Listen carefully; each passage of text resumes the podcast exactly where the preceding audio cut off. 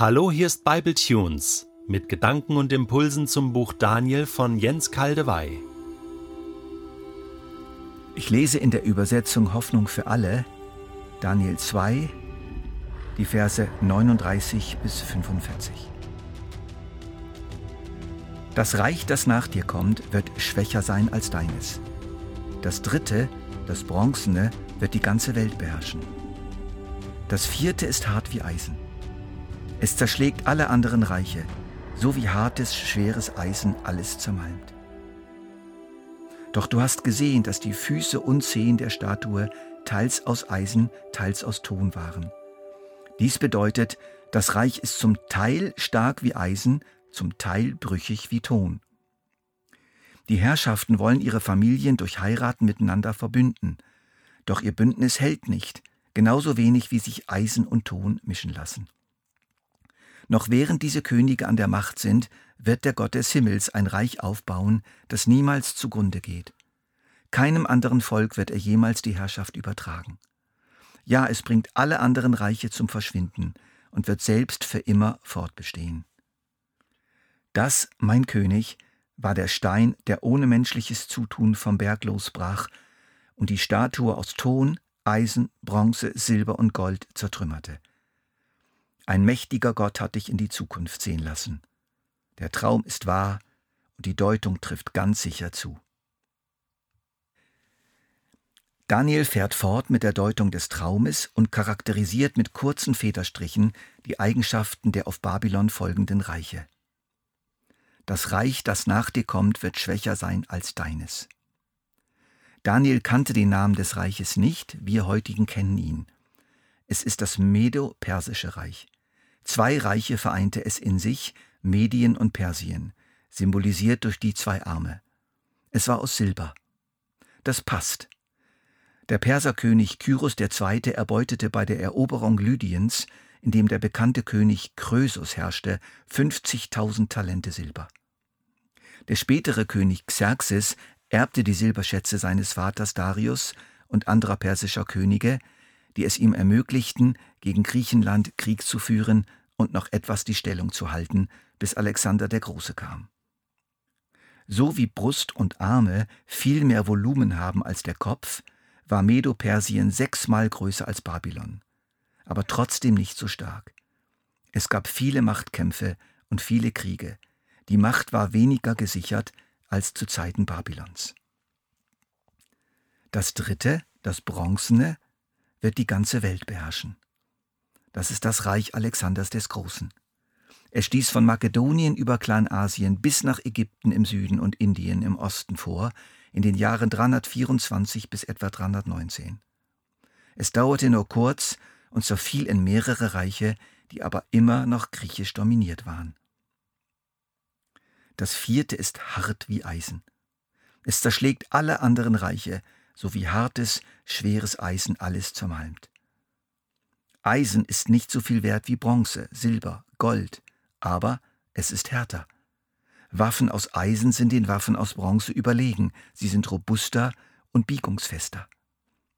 Niemand war so lange so widerstandsfähig und stabil wie das römische Reich. Disziplin und Niveau und Ausrüstung seiner Heere waren legendär, aber auch seine zerschmetternde Macht. Kein Reich vorher hatte so viele Siege errungen und so oft und gründlich den Feind zerschmettert. Das römische Reich in seinen besten Zeiten allein währte 500 Jahre. 31 vor Christus bis 476 nach Christus, setzte sich dann aber noch fort im Osten bis 1453, dem Byzantinischen Reich mit der Hauptstadt Konstantinopel. Im Westen erhielt es sich in zersplitterter Form in den zahlreichen Nationalstaaten, die immer wieder neue Formen durch neue Bündnisse und Vermischungen und Kriege annahmen. Doch du hast gesehen, dass die Füße und Zehen der Statue teils aus Eisen, teils aus Ton waren. Dies bedeutet, das Reich ist zum Teil stark wie Eisen, zum Teil brüchig wie Ton. Wir haben es vor und während der zwei Weltkriege gesehen und jetzt wieder neu in der EU. Die Sache hält einfach nicht. Diese künstlichen Zusammenfügungen, die ständige Bündnispolitik, dieser Versuch, gemeinsam eine Großmacht zu werden. Es ist eine brüchige, unstabile Angelegenheit, so wie sich Ton nicht mit Eisen vermischt. Eine lange geschichtliche Entwicklung wird hier offenbart. Wir heute sind sozusagen bei den Füßen angelangt. Aber jetzt müssen wir uns doch die Frage stellen, spricht Gott nur vom babylonischen, persischen, griechischen und römischen Machtgebilde und dessen Folgen? Ich glaube nicht. Die Kette dieser Reiche, anknüpfend an das unmittelbar vor Augen liegende politische Erleben der Akteure und Leser des Danielbuches und der kommenden Generationen, ist auch ein typisches Beispiel für die Entwicklung menschlicher Königreiche überhaupt. Was ist denn mit dem riesigen Reich des Genghis Khan in ganz Asien bis nach Europa geworden? Oder mit den ungeheuer mächtigen chinesischen Dynastien, den Reichen der Inkas und Azteken und so weiter?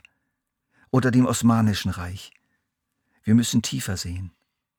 Gott will uns hier nicht nur prophetischen Geschichtsunterricht geben, es kann nicht darum gehen, lediglich mit Fakten einer historischen Entwicklung im Mittelmeerraum vertraut zu werden. Der nächste Teil des Traumes und seine Deutung bettet das alles in einen viel größeren Zusammenhang ein. Noch während diese Könige an der Macht sind, wird der Gott des Himmels ein Reich aufbauen, das niemals zugrunde geht. Keinem anderen Volk wird er jemals die Herrschaft übertragen. Ja, es bringt alle anderen Reiche zum Verschwinden und wird selbst für immer fortbestehen.